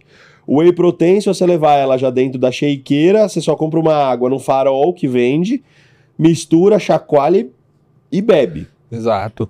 Então, sendo assim, bom, sendo bom pra dar uma mastigada alguma Exato. coisa, né? Um sanduíche de pão integral com patê de frango, Exato. feito com, com requeijão light, um cottage, uma ricota, alguma coisa do tipo, embaladinho num, num, num papel filme, num, num papel alumínio, você consegue carregar também. Então é assim, Maximiliano. Eu sei que é corrido, mas é muito fácil a gente justificar a preguiça de preparar tudo isso, é, porque a falta da logística. a né? falta da logística, né? A dificuldade de preparar tudo isso de um dia para o outro, a dificuldade de deixar tudo organizado, a preguiça de fazer isso porque você chega tarde em casa e puta, vou ter que fazer tudo isso pro dia seguinte. É fácil você jogar a culpa tudo em cima de que eu chego tarde e eu trabalho o dia inteiro, É. né? Eu atendo bancários, eu atendo pessoas, é, executivos, empresários, vendedores que têm a, a rotina corrida e que mesmo assim a gente consegue dar um jeito Equilibrar outro. um pouco. Fala, Luquinhas. Você prepara a marmita no próximo semana. Era isso que eu ia falar agora. Boa. É isso aí, Maximiliano. é justamente É isso. isso que eu ia falar. Deixa o final de semana, cara, compra três Tira pacotes domingo. de pão, Tira o domingo pra cozinhar. três pacotes de pão, faz um frango desfiado, mistura com um patê de ricota, mistura com a ricota lá, faz todo o sanduíche, deixa na sua geladeira. Aí quando você Exato. vai levar no dia 3, leva três. Eu, quando fazia faculdade de medicina, era isso, cara. Eu deixava disquinho de frango moído, eu moía frango, pra você ter ideia. Aí fazia uns disquinhos, minha mãe me ajudava, fazia uns disquinhos, eu botava no papel alumínio e deixava congelado. Eu ia pra faculdade e enfiava três no bolso do jaleco de um lado, três do outro. Eu falava assim, vou no banheiro. Saía correndo, comia um, que tava descongelando no bolso já, comia um, pegava pouco, vou no banheiro. Pegava outro, mastigava, e assim, seco e vambora. E assim vamos indo. E Então, vamos- assim, Era o que eu tinha pra comer. Não tinha gosto de nada aquele troço. Exato, Nada, mas, mas- mas você deu seus pulos. É, Essa é a questão. Agora, realmente, Maximiliano, o que está acontecendo com você é por conta É. de uma desorganização alimentar. Você chega na sua casa às nove e meia da noite, cansado, estressado, Porra, você vai comer a geladeira. sem comer, com, um de- com uma deficiência calórica do dia inteiro terrível, Sim. com uma ansiedade, com uma com estresse mental. Você vai comer realmente o que tiver na sua frente. Você pergunta, ah, vai comer essa cadeira? Não, daqui que eu como. Porque realmente é complicado. E fazer isso, Maximiliano, é, complica demais é, é, a composição corporal, cara. Você vai começar a desenvolver um acúmulo de gordura na região abdominal muito grande, mesmo fazendo só uma refeição por dia. Exato. Tá. Exato. Então tem que Ainda tomar mais cuidado à noite, né, Ainda mais à noite. Exato. Aquela caloria gigantesca ali onde seu metabolismo está desacelerando pra você ir dormir. É, a gente dá. Eu já vi esse estudo tanto na sua aula, quanto na minha, quanto na do Paulo. Eu não lembro o, o- o nome do estudo certinho, mas teve um estudo que mostrou a diferença da composição corporal na, na distribuição alimentar, café da manhã, almoço e jantar. Lembro desse também. Maior a refeição no café da manhã, menos É, no almoço e menos no jantar e vice-versa. Pouco no café, um pouco mais no almoço e um pouco mais no jantar. E aí mostrou a diferença de acúmulo de gordura, circunferência abdominal, circunferência de cintura e quadril. E realmente quem come mais à noite é, tem uma propensão maior a ganhar mais, Mais gordura, gordura. nessas regiões, Exato. tá? Exato. Então, Maximiliano, questão de organização, cara. Vamos, vamos fazer isso, Maximiliano. Vamos pegar um domingo ali, organizar a semana. Planeja ali, pelo menos, para você levar três refeições. Três refeições fáceis. Uma de opró, uma de fruta, igual o Heraldo falou ali, com whey, e um sanduíche. Tenta fazer isso. Aí na semana que vem você conta pra gente aqui. Boa. Combinado, Maximiliano? Vamos fazer isso? Fechado. Jéssica Chaves, boa noite, carecas. Para quem quer focar na corrida, é melhor treinar corrida mais vezes na semana, tipo quatro corrida e dois musculação, ou dividir igual, tipo três corrida e três musculação? Se o foco dela e o objetivo é corrida, focar na corrida, Jéssica. Musculação duas vezes vai complementar a sua corrida. Exato. Pra mim tá ok. Eu acho que você tem que pensar, Jéssica, a questão de prioridades. Uhum. Você tá focando na corrida por questão de performance. Se a sua necessidade é performance, foque na corrida. Exato. Vou dar um exemplo prático meu, eu sempre dou esse exemplo aqui, etc.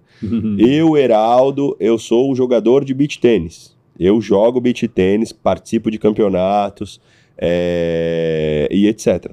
O meu foco é a performance dentro de quadra do beach tênis. A musculação para mim é complemento. O meu treino de musculação é infinitamente mais fraco em intensidade do que o treino do Bernardo, do que o treino do Muzi, do que o treino de outras pessoas. Por quê? Porque o meu objetivo Não não, é ficar grande. Eu E não posso ficar grande. treino, né? Oi? E nem se desgastar tanto no E treino. nem me desgastar com Senão treino. O braço fica pesado. Exato, o meu foco na musculação é, prote... é fortalecimento de ombro, região de core, é melhorar a mobilidade, agilidade, explosão, potência. Eu não posso ficar grande. Você imagina um cara de. O que o Bernardo falou, você imagina um cara de 100 quilos se mexendo na areia. Indo pra frente, pra trás, pra um lado, pro E outro. mergulha pra pegar Mer- umas bolas Exato. loucas. e né? o jogo de beach tênis, ele tem uma movimentação frente e trás muito pesada. Então, assim, quanto maior eu for, menos agilidade eu tenho. Quanto maior eu for, maior a carga que eu tenho que carregar. Mas o gasto Então, pra mim, não compensa. Então, qual é a minha, qual a minha prioridade? A minha prioridade é o Uhum. beach tênis. Então, a musculação é para complementar e melhorar a minha performance do beach tênis. Perfeito. E aí vem minha resposta para você. Então, Jéssica, se você é uma corredora, a musculação vai te assessorar na corrida. Vai melhorar a sua performance de corrida, mas o seu foco é corrida. Então eu também te aconselharia a fazer 4 para 2 ou até mesmo um 3 para 3, mas com a intensidade de, de, de musculação controlada. É, o foco é a corrida. Exatamente, o seu foco é a corrida. Então você não pode fazer nada que prejudique a sua performance de corrida. Exato. Certo? O Ivanildo está perguntando aqui se é possível diagnosticar uma hernia umbilical apenas com toque no umbigo. Sim, Ivanildo. E normalmente é o que a gente faz, inclusive. eu, não, eu não saberia responder, mas. Mas é isso mesmo, Ivanildo. Mas ó, não fica cutucando a hernia umbilical se você tem ela aí, não, porque ela pode inflamar. Aí que é o perigo. A hernia pode encarcerar, ela pode necrosar e aí você precisa correr para o hospital porque você precisa de uma cirurgia Ave urgente. Maria. E tem gente que sente a bolinha no umbigo e fica apertando. Olha só, eu tenho uma hernia no umbigo e fica lá cutucando. É igual essas ínguas que aparecem aqui, os linfonodos que a gente chama, no ângulo da mandíbula, aqui para baixo, no, no, no mento. E aí a pessoa ela acha um linfonodo desse porque tá inflamada a garganta, por exemplo, aí ela fica futucando aqui, ó. Quantas pessoas já atendiam no pronto-socorro? Eu achei isso aqui, ele tava, maior, tava meio pequenininho, eu fiquei mexendo, daqui a pouco tá aquela Tá bolota. gigantesco. Porque o linfonodo é um local onde você vai levar as impurezas ali da região que está inflamada. E aí a pessoa vai lá e fica futucando aquilo. O que, que vai acontecer? Inflama seu linfonodo. É a famosa íngua que a galera fala. Isso. né? Então isso não cutuca, ok? A Babi perguntou aqui, ó, como melhorar a resistência cardiorrespiratória sem prejudicar o ganho de massa. Aí é uma combinação de fatores, Babi. Aqui. Quem vai sustentar o seu ganho de massa, quem vai sustentar para não prejudicar o ganho da massa magra é a dieta, tá? E o Isso. treino de musculação. Então você tem que ter combinado uma boa dieta alinhada a um bom treino de musculação. Como você vai melhorar a capacidade cardiorrespiratória? Fazendo treino específico para isso em horários diferenciados, tá? Então, treina musculação num momento, treina o o, o treino de cardiorrespiratório em outro momento. E no intervalo disso, você tem uma dieta regular, ajustadinha para que nada aconteça, tá? Então Boa. é possível sim. Excelente. A Jéssica, Jéssica. laqueadura seria melhor que métodos hormonais? Qual seria o melhor método anticoncepcional que inibe o fluxo? Jéssica, ó, quando a gente fala em métodos não hormonais, todos são os melhores. Qualquer um Perfeito. que seja. Então, laqueadura é um, é um, né? Esterectomia também é outro método, tirar o útero, você não vai engravidar, certo? Ahn, de, de prata, de, de cobre, são outros métodos não hormonais bons de contracepção. Tá? Agora, quando você pensa em diminuir ou inibir o fluxo menstrual, isso é fisiologia. Isso é fisiologia feminina. A mulher, ela menstrua todo mês. Ela ovula e menstrua todo mês. Então, quando a gente pensa em interromper ou mexer nessa parte fisiológica, a gente precisa mexer na parte metabólica, na parte hormonal. Então, precisa de hormônio para fazer esse controle. Não existe nada ali na literatura, nada na, na- na ciência, nada na parte farmacológica que faça você inibir o, eixo, o fluxo menstrual sem mexer com hormônio. Tá? Essa parte aí não tem como mesmo, Jéssica. Agora, com métodos contraceptivos existem vários não hormonais que são muito bons. Perfeito. A Camila, a Camilinha falou o seguinte: Camilinha. um dia franuí, outro dia pudim de aveia, e assim vai. É, é. É o equilíbrio, Camila, tá vendo? Um dia eu como um franuí, no outro dia um pudim de aveia. Esse podcast a gente ensina você a comer certo e errado ao mesmo tempo, né? Até engasguei aqui, pô. Equilíbrio é tudo, cá. É, equilíbrio é tudo. Ah, a Babi tá perguntando aqui, Heraldo. Proteína demais na dieta pode levar a problemas renais ao longo prazo? Quantas gramas por quilo de peso de proteína pode ser prejudicial para quem treina? Olha, Babi, é... para te dar um problema renal a longo prazo, tem que ser uma quantidade de proteína bem significativa. Ou uma predisposição, porque Exato. Ou uma predisposição a já ter um problema renal, né? É, Então, assim, eu acredito que você não vai consumir uma quantidade de proteína significativa a ponto de te trazer um problema renal. Stuart Phillips, que é um dos melhores pesquisadores aí na área de consumo de proteínas e hipertrofia, é, fala que mostra nos estudos dele, já tem diversos estudos publicados, ele é canadense, quem tiver interesse. É, o Instagram dele é Phillips. McInprof, o nome dele é Stuart Phillips. era bom pra É, o cara é muito bom, exatamente. E ele já comprovou, ele já garantiu e ele já publicou que com 2 gramas de proteína por quilo corporal você garante hipertrofia. Ponto. Exato. Claro que tô falando para pacientes normais, tá? Pacientes hormonizados, fisioculturistas que usam esteroides anabolizantes, como eu disse, pacientes hormonizados, fisioculturistas que usam anabolizantes, pessoas com uma quantidade de massa muscular muito maior significativamente, necessitam de um aporte proteico um pouco mais, que pode chegar até 4 gramas de proteína por quilo corporal, tá? Mas aí nós estamos falando de outro patamar de pessoas. Para meros mortais como nós aqui, 2 gramas de proteína por quilo corporal já garante uma hipertrofia e não vai te trazer problemas renais a longo prazo. E pela evolução da espécie, o nosso rim ele é adaptado à, Exato, à, à proteína, né? exatamente. Tanto que o único estudo da creatina que fala que faz mal para rim é um estudo em creatina, que foi feito em ratos, só que ratos que não comem carne, ratos vegetarianos. Você vai botar uma creatina lá, o que, que vai acontecer com o Exato. do bichinho? Vai parar. Exa- Então, pela nossa evolução, dá pra. O Heraldo falou: tem estudo com 6 gramas por quilo de peso. Isso é muita proteína, gente. É muita proteína.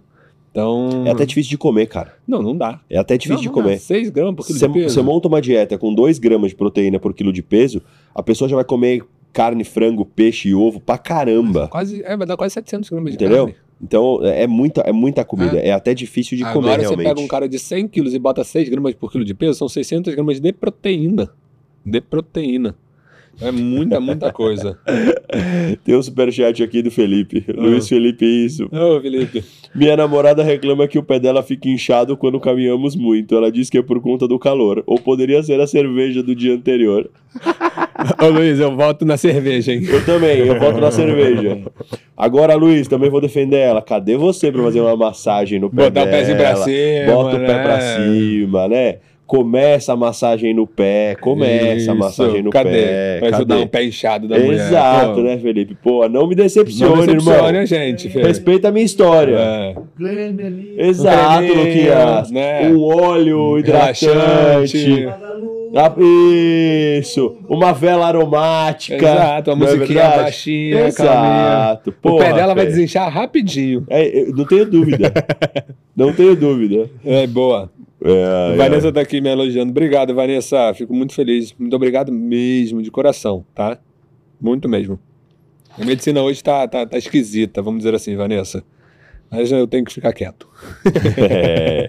A Jéssica É, é. também mandou uma outra pergunta aqui falando o seguinte: Aham. minha irmã tem artrite reumatoide juvenil. Uhum. Ela faz natação e pilates. Ela precisa fazer cirurgia de prótese de quadril. Essas atividades são boas pra ela ou pode piorar? São boas. Boas, boas. Gosto bastante da Artrite- ideia também, viu? Inflamação articular, se você para de movimentá-las, elas vão criar rigidez. Então você vai ter um bloqueio articular, independente se é artrite reumatoide, qualquer tipo de lesão, você precisa, o fisioterapeuta, você que está lá direto no Davi, No você Davi. atravessa São Paulo inteiro, pelo menos uma vez por semana para ir pro Davi. Você vai lá para quê? Para movimentar suas articulações. Faz a parte de analgesia, se tiver restrição de movimento, o fisioterapeuta vai aos poucos ganhando amplitude de movimento, mas você precisa movimentar essas articulações. Articulação sem movimento atrofia. Atrofia e enrijece. Então você tem um bloqueio articular depois. Aí nem prótese resolve, Perfeito. tá? Então sim, atividade física para ela é fundamental. O que ela tem que evitar é impacto. Impacto, exato. É Tá. exa- exatamente isso. É esportes de impacto. Ela pode até fazer na musculação, viu, Jéssica? Exato. Só que a musculação dela tem que ser muito bem orientada, justamente pelo que o Bernardo falou. Tem que evitar impacto, Exatamente. tá? Tá? Não, tem, não tem restrição, não. Pelo contrário. Aí isso aí é para todo mundo, galera. Nós, seres humanos, somos animais ativos, de movimento. A gente evoluiu em movimento. Hoje em dia a gente não se mexe nem para acender a luz do quarto mais. Exatamente. Então a gente está evoluindo para um sedentarismo que não é a adaptação da nossa espécie. Então. Movimente-se. Movimentem-se. Perfeito. E já respondendo a sua segunda pergunta aqui, Jéssica, sim. É, ela perguntou se existe alimentação mais adequada para doenças autoimunes. Sim. Uhum. Inclusive, é, eu dou uma aula na pós-graduação sobre atividade física e alimentação, nutrição e atividade física para doenças crônicas. E as doenças autoimunes, Uhum. elas entram na classificação de doenças crônicas, né? Artrite, lúpus e etc, etc. Então, sim, existem orientações de alimentação. É, Eu peço desculpas, eu não vou saber de cabeça agora para uma doença tão específica que nem artrite reu- reumatoide juvenil, mas é, posso, posso dar uma olhada nas minhas anotações lá e na semana que vem eu trago ou me procura no Instagram que eu mando para vocês. Faz um vídeo lá depois. Faço um coisa. vídeo lá te respondendo ou gravo Pronto. diretamente para você. e faz um publi lá para você. Um publi- Sem problemas, mas Bom. existe sim, existe alimentação, existem alimentos que você deve evitar, existem alimentos que você deve consumir. E tem aquele basicão, né? Ultraprocessado. Exato, diminuição de sabe. sódio, perfeito. O básico do básico a gente sabe. Um pouquinho em cima tinha uma outra pergunta também, Heraldo. A Eliane? Da Eliane, isso. Essa é pra você, ó. Je- Jejum intermitente ou refeição fracionada? Há alguma diferença em relação à absorção de dos alimentos? Boa pergunta, como é o nome dela? É, Eliane. Eliane, boa pergunta, Eliane. Olha só, referente à absorção dos alimentos, não. Não tem diferença na relação de absorção dos alimentos, tá? A absorção. Tem diferença de como esses alimentos serão trabalhados pelo seu organismo, né? E a forma que você vai comer isso. É aquela velha comparação que a gente já fez aqui em outros podcasts. Eliane, você já foi no mercado com fome? Essa daí foi legal. Exato. Galera, Quando você vai no bombou. mercado com fome, o que, que acontece? Você compra a sua lista de mercado e mais 49 itens que não estavam na sua lista porque você está com fome e olhou e falou: Nossa, isso aqui deve ser gostoso, isso aqui é legal, isso aqui é bom, eu vou experimentar. E foi colocando no carrinho. Foi colocando no carrinho. Se você vai no mercado depois de almoçar, ou depois de jantar, ou depois de fazer uma refeição intermediária, você vai comprar muito menos do que você eh, deveria do que você compraria se estivesse com fome. Uhum. É a mesma coisa quando você chega num restaurante self-service, um buffet self-service, e você vai fazer seu prato com fome. Você vai montar um prato muito Você tá maior, comendo macarrão, arroz, feijão, estrogonofe, Exato. batata frita. farofa, exato, você vai comer de tudo. Então, essa é a questão da diferença. Quando você faz uma refe... quando você faz uma dieta baseada em refeições fracionadas, Eliane, que é o pulse feeding que a gente chama, você chega nessas refeições mais saciado. Você chega nessas refeições com menos fome. Você chega nessas refeições com uma necessidade menor de comida. E aí entram algumas coisas importantes, como por exemplo a termogênese do alimento. Você mantém o seu corpo queimando calorias para digerir, metabolizar e absorver esses nutrientes, tá? Então, é importante esse fracionamento por conta disso. Depois de 16 horas do protocolo de jejum intermitente, como é que você vai chegar na, na refeição? Você vai chegar nessa refeição querendo comer Tudo que tiver nessa frente. tudo, exato. Você vai chegar nessa refeição querendo comer uma panela de comida. E aí eu vou te sugerir para você buscar em outras, eh, um, ou- outros episódios nossos, onde o Bernardo explica que existe uma propensão de acúmulo de gordura maior na região abdominal quando você faz esse desequilíbrio de né? quantidade, de espaçamento, por conta do acúmulo de energia no plexo mesentérico e etc. Existem outros episódios nossos explicando isso com mais calma e de uma forma mais detalhada, Uhum. tá? Mas no geral, a absorção dos alimentos ela vai acontecer da mesma forma, sendo fracionado, sendo, seja no jejum.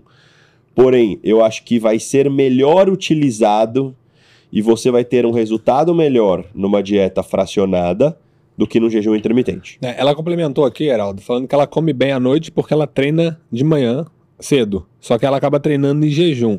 Ela passa bem, mas fica com medo de perder massa muscular. Seria interessante comer algo 20 minutos antes do treino? Não. Não Comendo à precisa? Eliane. Comendo bem à noite, você pode. Até porque 20 minutos antes do treino, a comida que você comer não vai Não influenciar vai. em absolutamente nada. Exato. Lembra do que a gente já falou aqui anteriormente também? Glicogênio demora 4 Quatro horas para horas. ser formado. Uhum. Então, ah, eu vou tomar um whey com banana em 20 minutos antes do treino. Na hora que você chegar na academia, nem chegou o whey a banana no seu estômago ainda para começar a digestão. É. Então, Pode treinar em jejum, faz uma boa refeição noturna que é, é ok. O Heraldo faz bastante isso, né? exatamente. É até mais confortável. A grande maioria dos pacientes gostam ou se sentem melhor treinando com a barriga vazia do que com um whey protein dentro ali, te dando um pouco de desconforto. tá? Perfeitamente. E você não vai perder, não. O Ivanildo, logo embaixo aqui, falou que a doutora di- diagnosticou a, a esposa dele tocando na, no umbigo para ver a hernia umbilical. Se for buraco, Ivanildo, é só uma diastasezinha. Isso aí é normal. A grande maioria das pessoas tem. Se sua esposa já teve filho, então é muito mais comum. A hérnia, ela tem que ter uma bolinha, uma extrusãozinha ali, ou de gordura, tá? Ou do próprio intestino. Aí você sente uma bolinha na região. O buraco, ele é um buraco.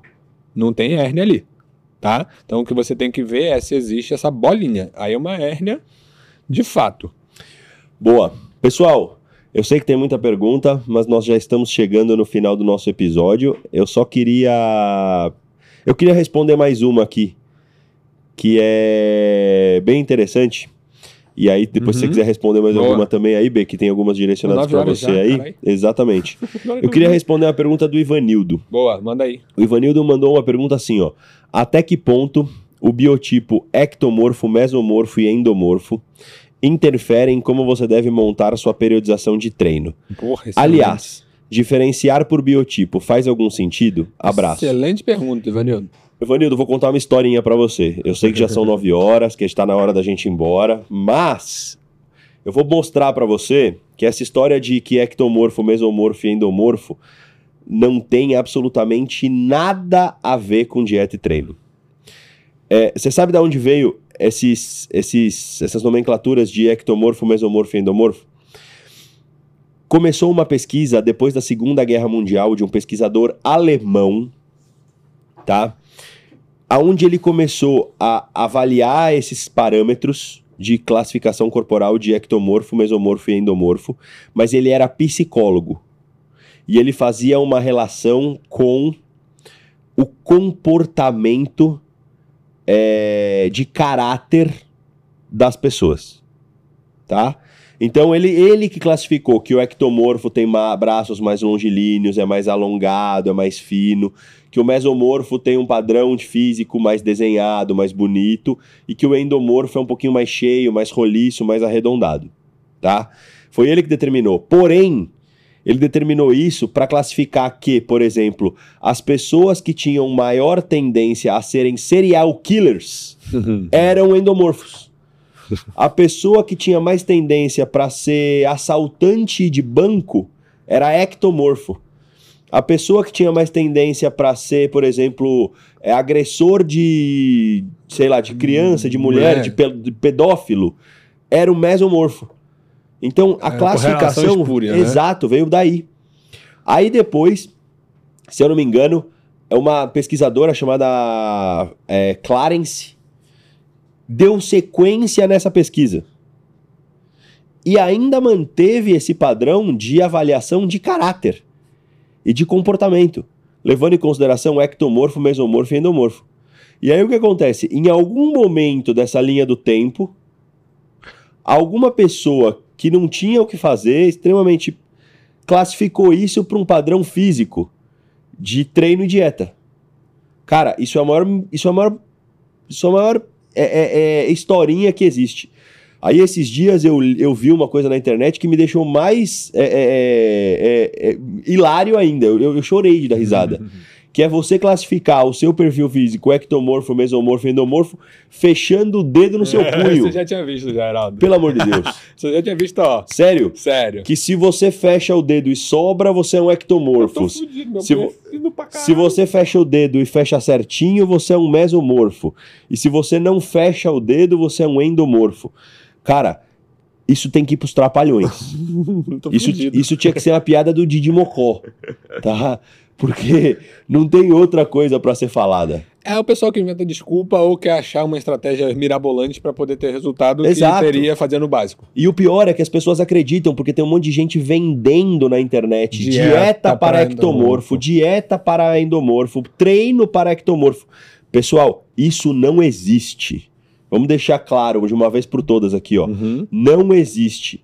Não é o ectomorfo, mesomorfo e endomorfo que vai direcionar uma dieta. Não é um ectomorfo, mesomorfo e um endomorfo que vai direcionar um treino, tá?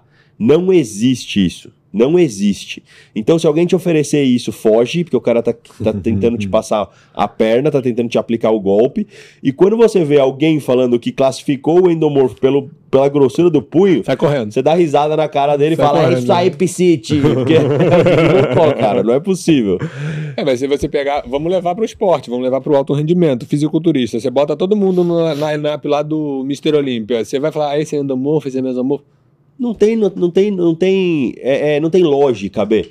Depois Entendeu? que eu fui estudar isso com mais a fundo, que eu vi que isso foi uma pesquisa começada lá atrás por um psicólogo, Para psiquiatra, identificar comportamento para identificar comportamento né? é, comportamental. pra- Exato. Pô, se o cara tem tendência a serial killer, se o cara tem tendência a, a furto, a roupa Aí armada, não tem nada a ver com dieta fala, e treino. meu irmão, em algum momento aqui, cai um meteoro logo que a Terra precisa ser resetada. em algum e- momento da linha do tempo alguém pegou isso e falou, meu, eu vou falar que as pessoas mais fortes precisam ter É, um treino. ah, é, pelo igual, é igual aquele. É igual, tem, tem um estudo que fala que consumo de sorvete aumenta ataque de tubarão.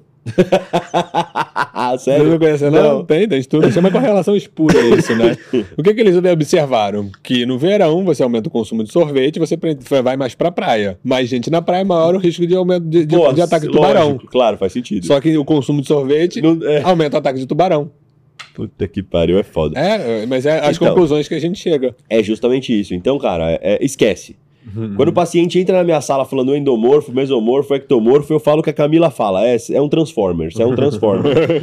então, esquece essa. essa A, a Vanessa está pedindo ajuda aqui em relação ao DIU sem hormônio é eficaz. Ela não tem problema com fluxo menstrual, só quer continuar a não engravidar porque ela já é mãe. Vanessa, DIU sem hormônio é um ótimo contraceptivo. Excelente, tá? Muito bom. Existe o DIU de prata, que é mais novo, tem menos sintomatologia, e o DIU de cobre, tá? Todos os dois te dão um pouquinho de, de, de cólica, principalmente no momento da cólica menstrual, do período pré-menstrual. Você aumenta um pouco, mas dura ali alguns meses e depois para, tudo normal. E nesse primeiro momento você pode ter um aumento do fluxo menstrual também. Tá? Mas como- método contraceptivo, ele é um ótimo método, contra- método contraceptivo, não mexe com seu hormônio, então mantém sua dieta, seu treino, sua evolução física de uma forma regular. É isso aí, pessoal. É isso? Muito obrigado por, pela presença de vocês em mais uma, mais uma quarta-feira aqui, mais um Boa. episódio do Careca Cast, dessa vez na quarta-feira. Espero que vocês tenham gostado. É, lembrando que eu e o Bernardo estamos aqui por vocês, para vocês, são vocês que fazem esse programa acontecer. Exatamente. Então, mais uma vez, obrigado aí pela presença de todos. Luquinhas, obrigado pelo trampo aí. Se não fosse você, isso aqui não tava no ar. Exato. é Camilinha, cara. obrigado, Obrigado, mais Camilinha. uma vez pela, pela, pela atenção aí, pelo serviço nessa noite de quarta-feira. Beijo pra você, que o projeto Golpe continue firme e É. forte. A cada um de vocês aí que participaram, que mandaram pergunta, obrigado mesmo, tá? É isso que o Heraldo falou, o podcast é feito por vocês. Então, se tiver 500 perguntas pra mandar, a gente se esforça aqui pra responder a grande maioria. É isso aí. fica lendo, procurando, tá? E se não E- der pra responder por aqui, B, as pessoas podem perguntar pra gente no, Instagram, também. Instagram. O Sam volta e meia me manda as perguntas lá, o George. Boa. Samwise Genji. Qual é o Então- seu Instagram, B? Onde Ó, que as pessoas te acharem aí? Galera, no meu Instagram, eu descobri que meu meu direct para receber as mensagenzinhas lá, que, tá pra, que você não aprovou ainda, tava travado, só tinha uma com um, um coisa. Aí outro dia eu apertei lá o negócio, atualizei, o negócio despencou de mensagem. Falei, gente, eu não falei com ninguém. Caramba. Mas o meu Instagram, galera, é arroba Bernardo Palmer. Tá? A gente, no Instagram do Careca Cash, a gente está reformulando ali para começar a introduzir alguns conteúdos nele também. O Luquinhas que tá nessa saga, mas o Luquinhas a gente tem que fazer uns 15 clones do Luquinhas para dar conta de tudo. É ou não é? Então, galera, meu Instagram é arroba Bernardo Palmer. Estou lá quase todo dia, dependendo do volume de atendimento. E você, Carequinha? Perfeito, pra quem quiser Onde me te acha achar, lá? eu estou no arroba heraldo underline Albuquerque. Esse é o meu Instagram. Boa. Eu também estou no Instagram do CarecaCast, mas como o Bernardo já disse, o, o- Instagram está sendo reformulado aí, daqui a pouco com bastante novidades É para vocês. A nossa ideia é acumular conteúdo para poder postar diariamente lá. Por isso E- que o Instagram tá meio parado no nosso do Careca. Exatamente, mas nós já estamos providenciando aí muitas coisas novas para vocês no ano de 2024. Vai ser bem Esse legal. programa vai bombar e vocês vão curtir muito nossos convidados, o nosso conteúdo. Vai, vai, ser negócios legais. Bem interessante. Vem novidades aí. Continuem com a gente aí. Na próxima semana, quarta-feira, estamos de Estamos novo, de estamos on. É, e quem precisar da gente já sabe onde nos encontrar. É isso aí, pessoal. Deixe seu like, siga quem não, é, quem não segue o canal, compartilhe com seus amiguinhos e até a próxima. Beijo pra Beijo. vocês. Tchau, tchau, boa galera. semana.